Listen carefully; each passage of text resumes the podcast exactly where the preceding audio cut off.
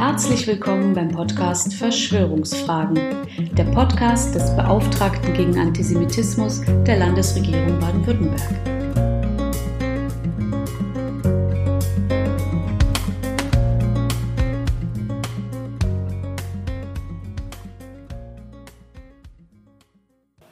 Herzlich willkommen zur siebten Podcast-Folge von Verschwörungsfragen.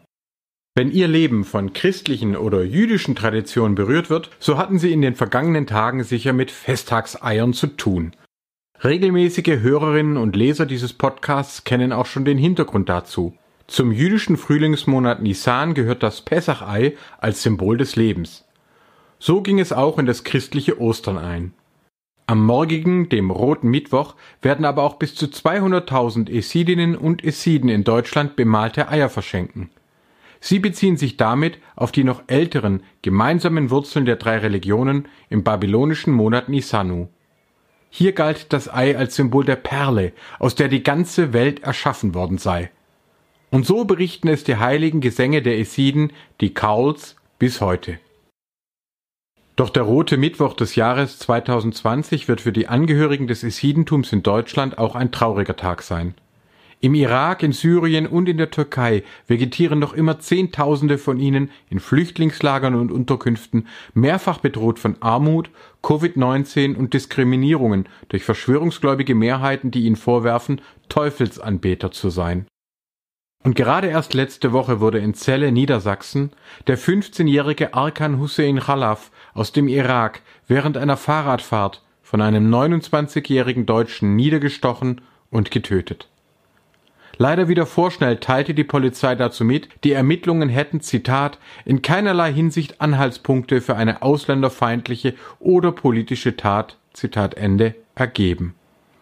Doch von Henrik Merker publizierte Recherchen von Zeit Online ergaben schnell ein anderes Bild. Über gleich mehrere Social-Media-Accounts hatte der mutmaßliche Täter antisemitische und rassistische Verschwörungsmythen vor allem der Q einen Digitalsekte befürwortet.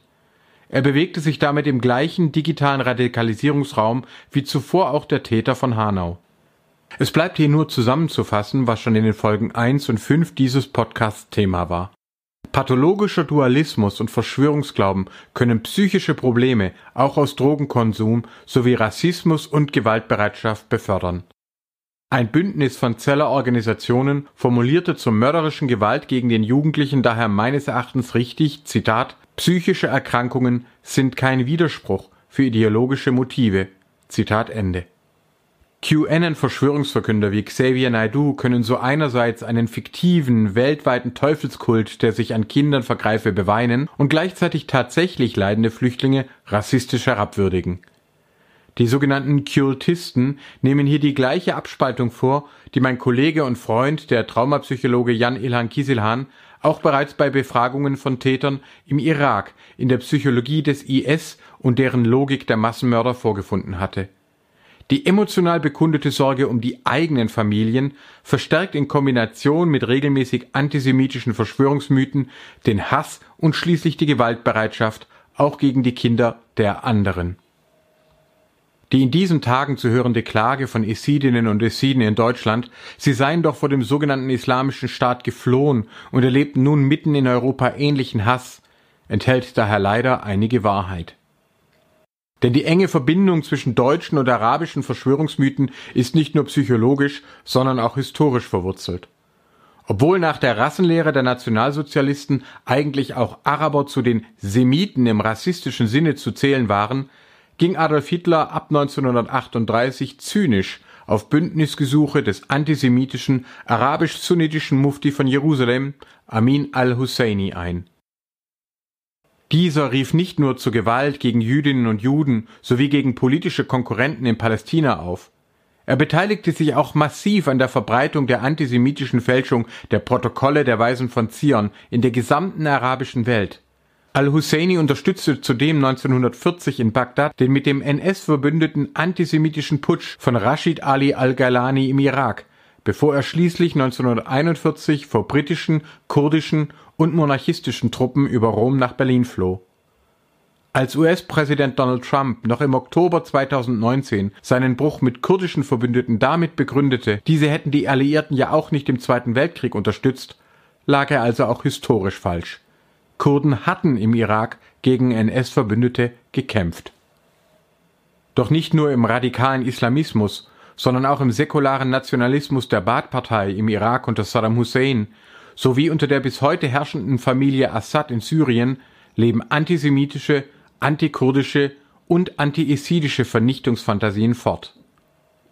Auch noch der gegenüber dem Baath-Regime unkritische Besuch einer AfD-Delegation 2018 beim syrischen Großmufti Ahmed Badr al-Din Hassun wurde weithin als Anknüpfung an dieses Bündnis arabischer und deutscher Verschwörungsgläubiger verstanden.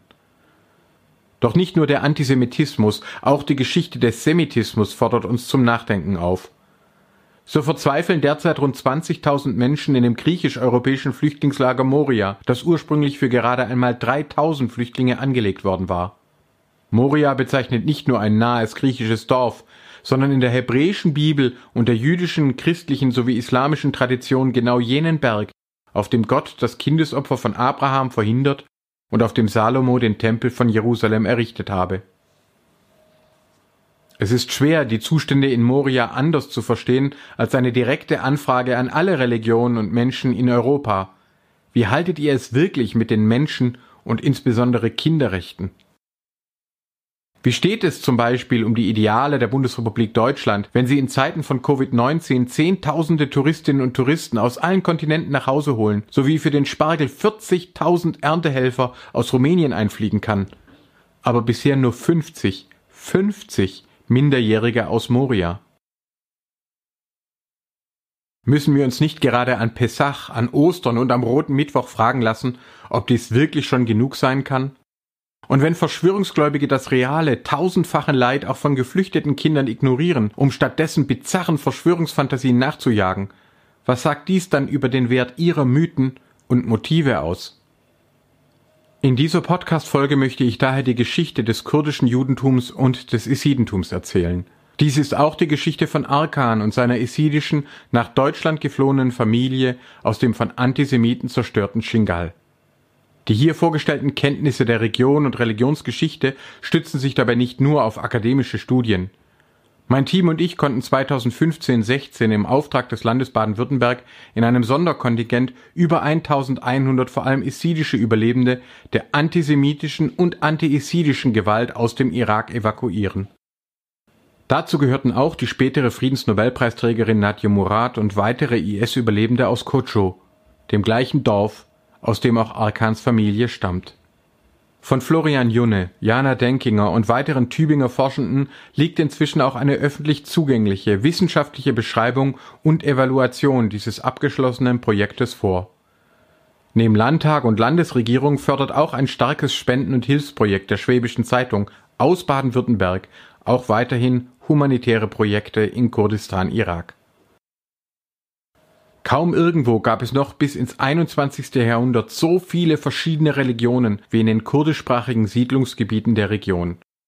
Kana Omar Kali nannte das lange Miteinander von Essiden, Juden, Christen, Sunniten, Schiiten und Aleviten, von Yaresan, Shabak und Bahai und weiteren noch 2013 ein Reservoir der Religionen. Im gleichen Sammelband zählte Birgit Ammann noch Zehntausende kurdische Jüdinnen und Juden in der ersten Hälfte des 20. Jahrhunderts. Die letzte kurdisch-jüdische Familie soll noch 2007 im kurdischen Suleimania gelebt haben doch das deutsch-arabische Bündnis der Antisemiten ab 1938 und die folgende Vertreibung der Jüdinnen und Juden aus dem Irak ab 1941 leitete auch den andauernden Niedergang der anderen religiösen und ethnischen Minderheiten in der Region ein. Einige, wie die Mandäer, sind bereits fast vollständig vertrieben, andere, wie die Christen Essiden und Schabak, in ihrer Jahrtausende alten Existenz bedroht der jahrzehntelange Export von Öl und Gas haben vom Maghreb bis zum Iran und den Nachfolgestaaten der Sowjetunion autoritäre, korrupte und regelmäßig antisemitische Rentiersregime an die Macht gebracht.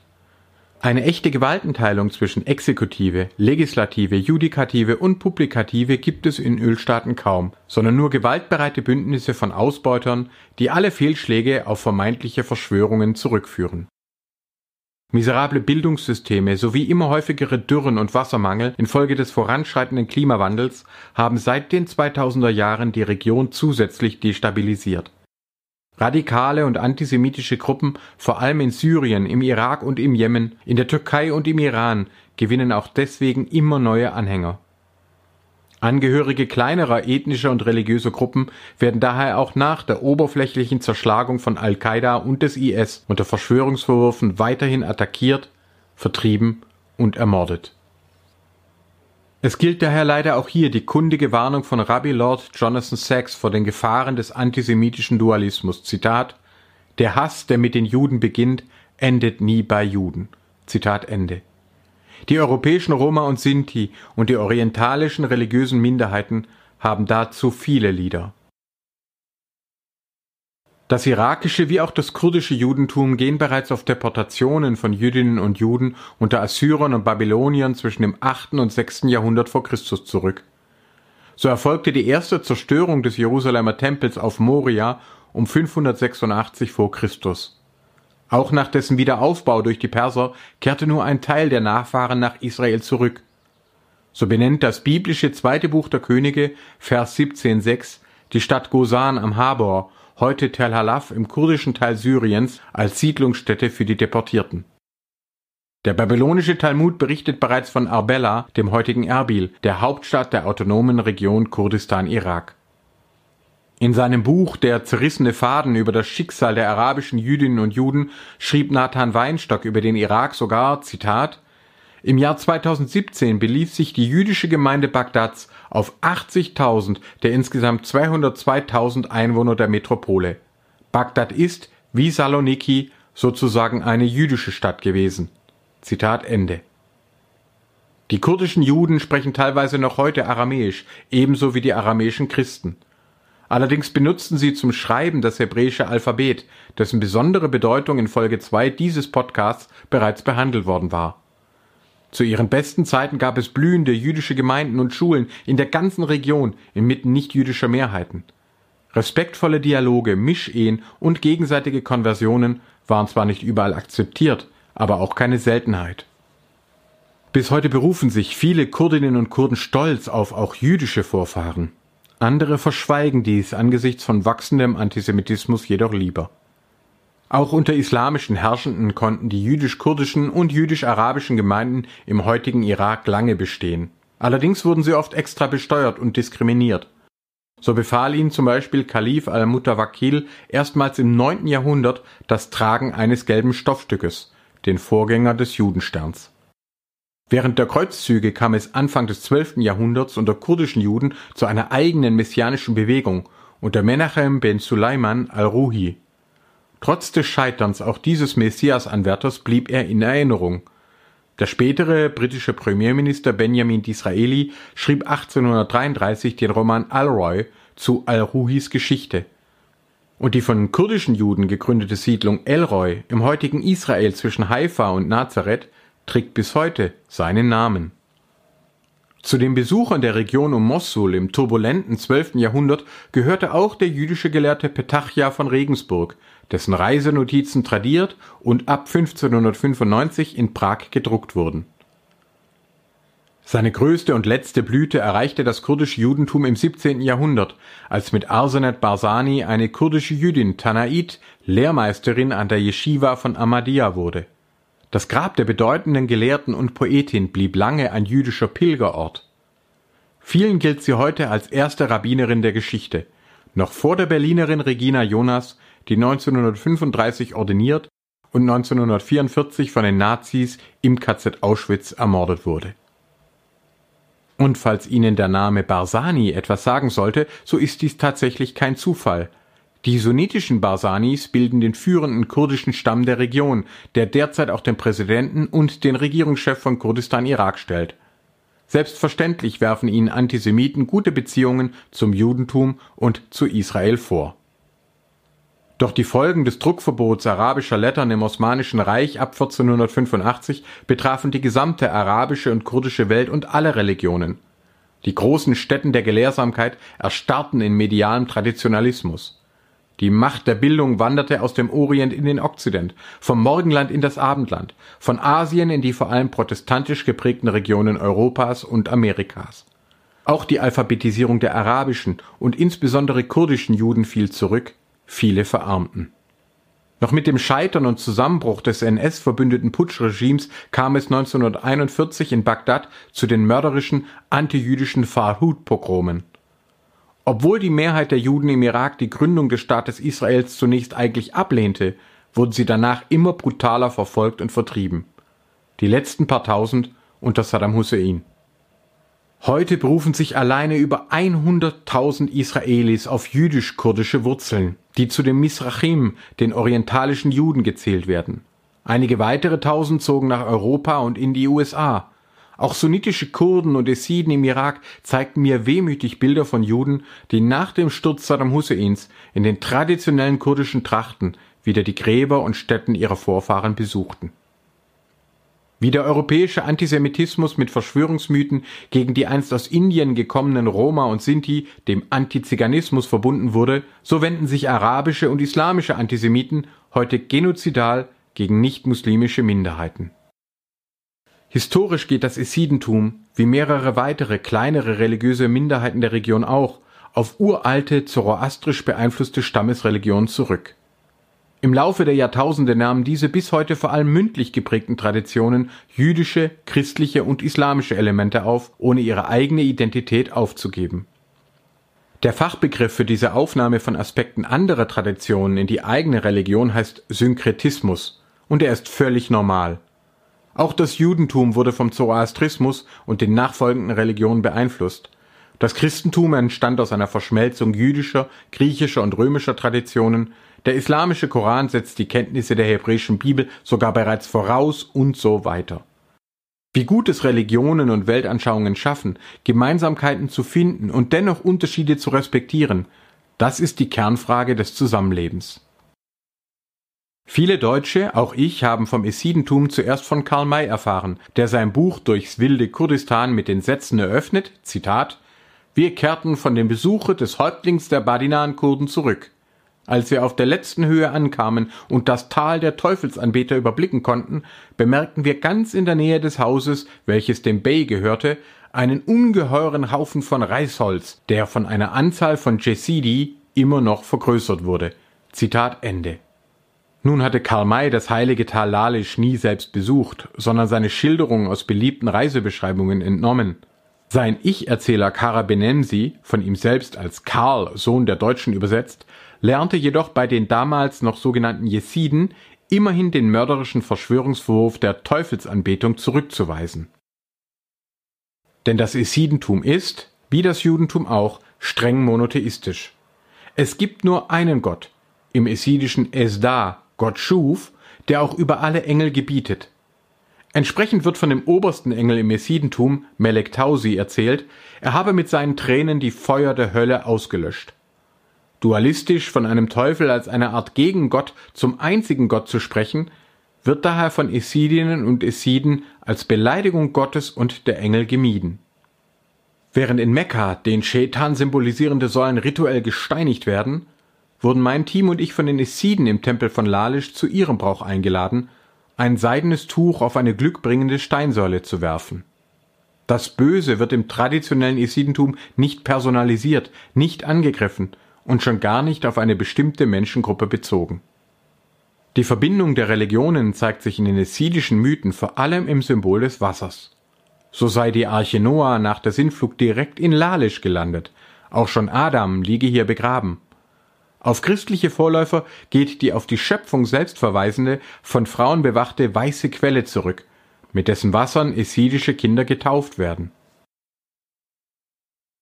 Tief im Berg findet sich die Semsem-Quelle, die nicht zufällig nach jener in Mekka benannt ist. Als islamische Gelehrte ihren Kollegen Sheikh Adi ibn Musafir im 12. Jahrhundert besuchten und um Wasser für die Gebetsreinigung baten, habe der Gastgeber mit einem Stock den Felsen berührt und frisches Wasser aus Mekka sei geströmt. In der islamischen Tradition gilt Sheikh Adi bis heute als rechtgläubiger Sufi-Meister im Jesidentum aber auch als Inkarnation des Pfauenengels Melek Tausi. Sein von islamischen Fanatikern mehrfach zerstörtes Grab in Lalisch wird bis heute von den Essiden behütet und geehrt. Eine theologisch-mythologische Verbindung besteht bis heute. Viele islamische Sufis lehnten ebenso wie die Essiden den dualistischen Glauben an einen gefallenen Engel ab. So habe der Iblis des Koran aus guten Gründen den Befehl verweigert, sich vor dem Menschen niederzuwerfen. Klar also, dass arabische und dualistisch-islamische Antisemiten ganz ebenso wie deutsche und kultistische bis heute sowohl Juden, Essiden und anderen Minderheiten der Region wie auch Sufis vorwerfen, sich mit dem Teufel verschworen zu haben. In der näheren Region hat bisher alleine Armenien dem Esidentum als eigenständige Religion mit einem eigenen Tempel Sicherheit bieten können. Nicht zuletzt verbunden durch historische gegenseitige Beistände armenischer Christen und Essiden während der Verfolgung durch die Osmanen, Jungtürken und auch kurdische Islamisten.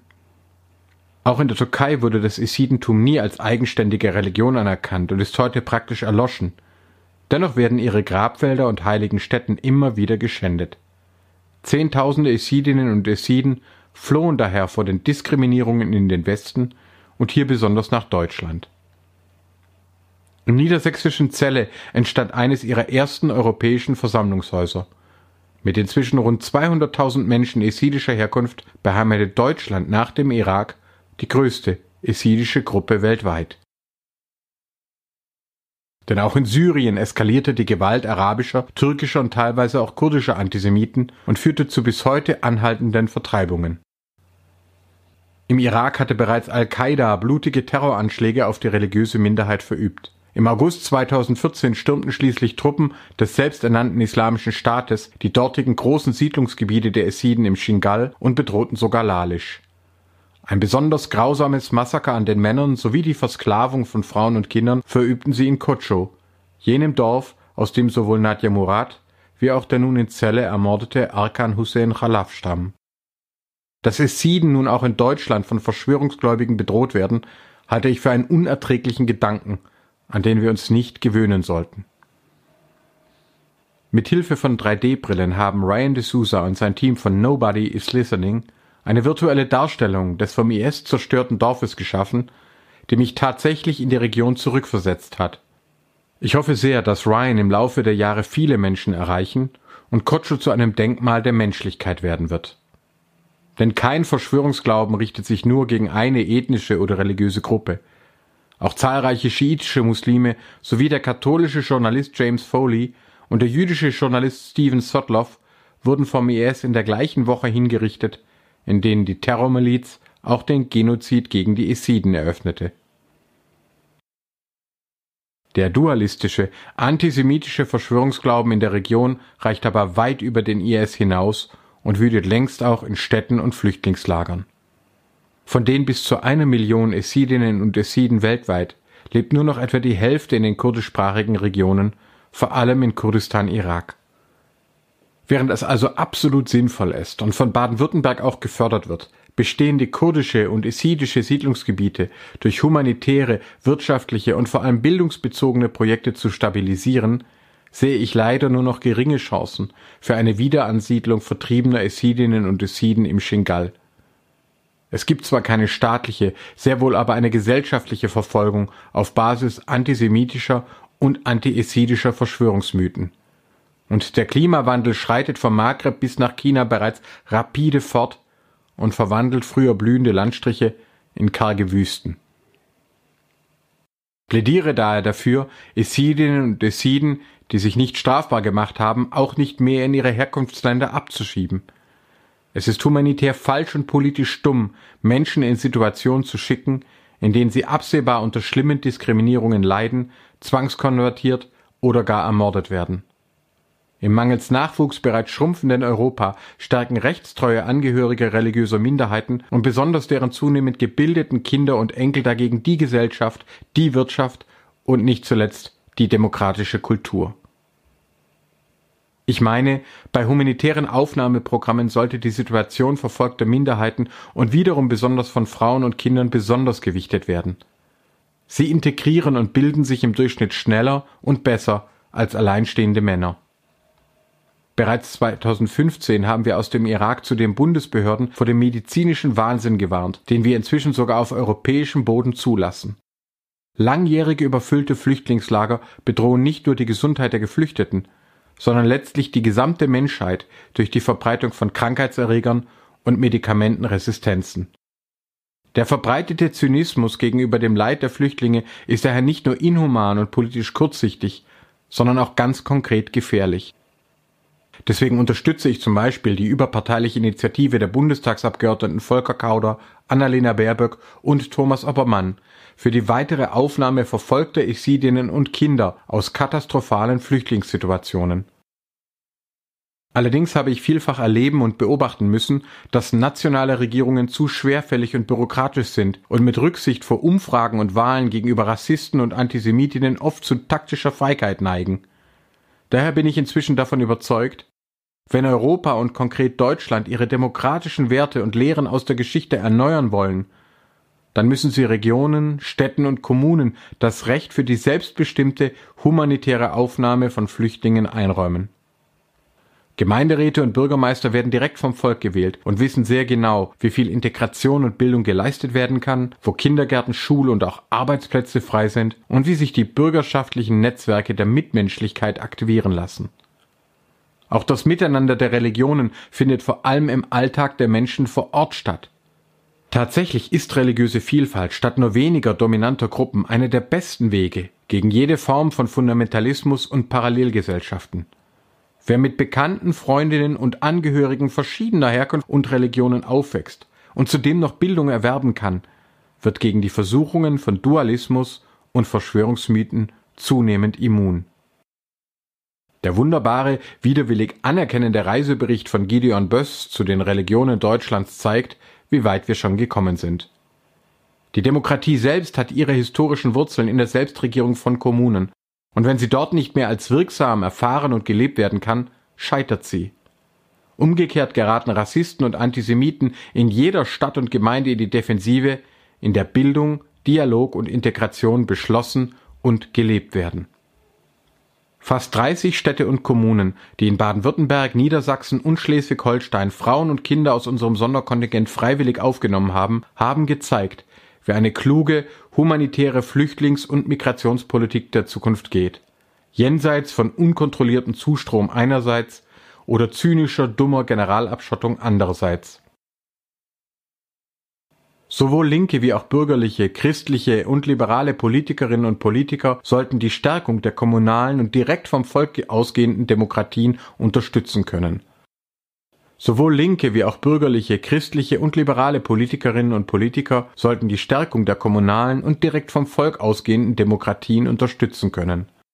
Rassisten, Antisemitinnen und fake besorgte Verschwörungsgläubige würden dagegen Ort für Ort in ihrer menschenverachtenden Niedertracht entlarvt Daher rufe ich die deutschen und europäischen Gesetzgeber auf, die gesetzlichen Grundlagen dafür zu schaffen, die europäische Flüchtlings- und Migrationspolitik von den Kommunen her zu erneuern und zu steuern. Es liegt jetzt an unseren nationalen und europäischen Volksvertretern, ob Moria auf Dauer ein Schandmal des humanitären, politischen und auch medizinischen Scheiterns der Europäischen Union bleibt, oder ob künftige Generationen anerkennen werden, dass es gelernt hat und auch in der Krise an seinen Werten gewachsen ist.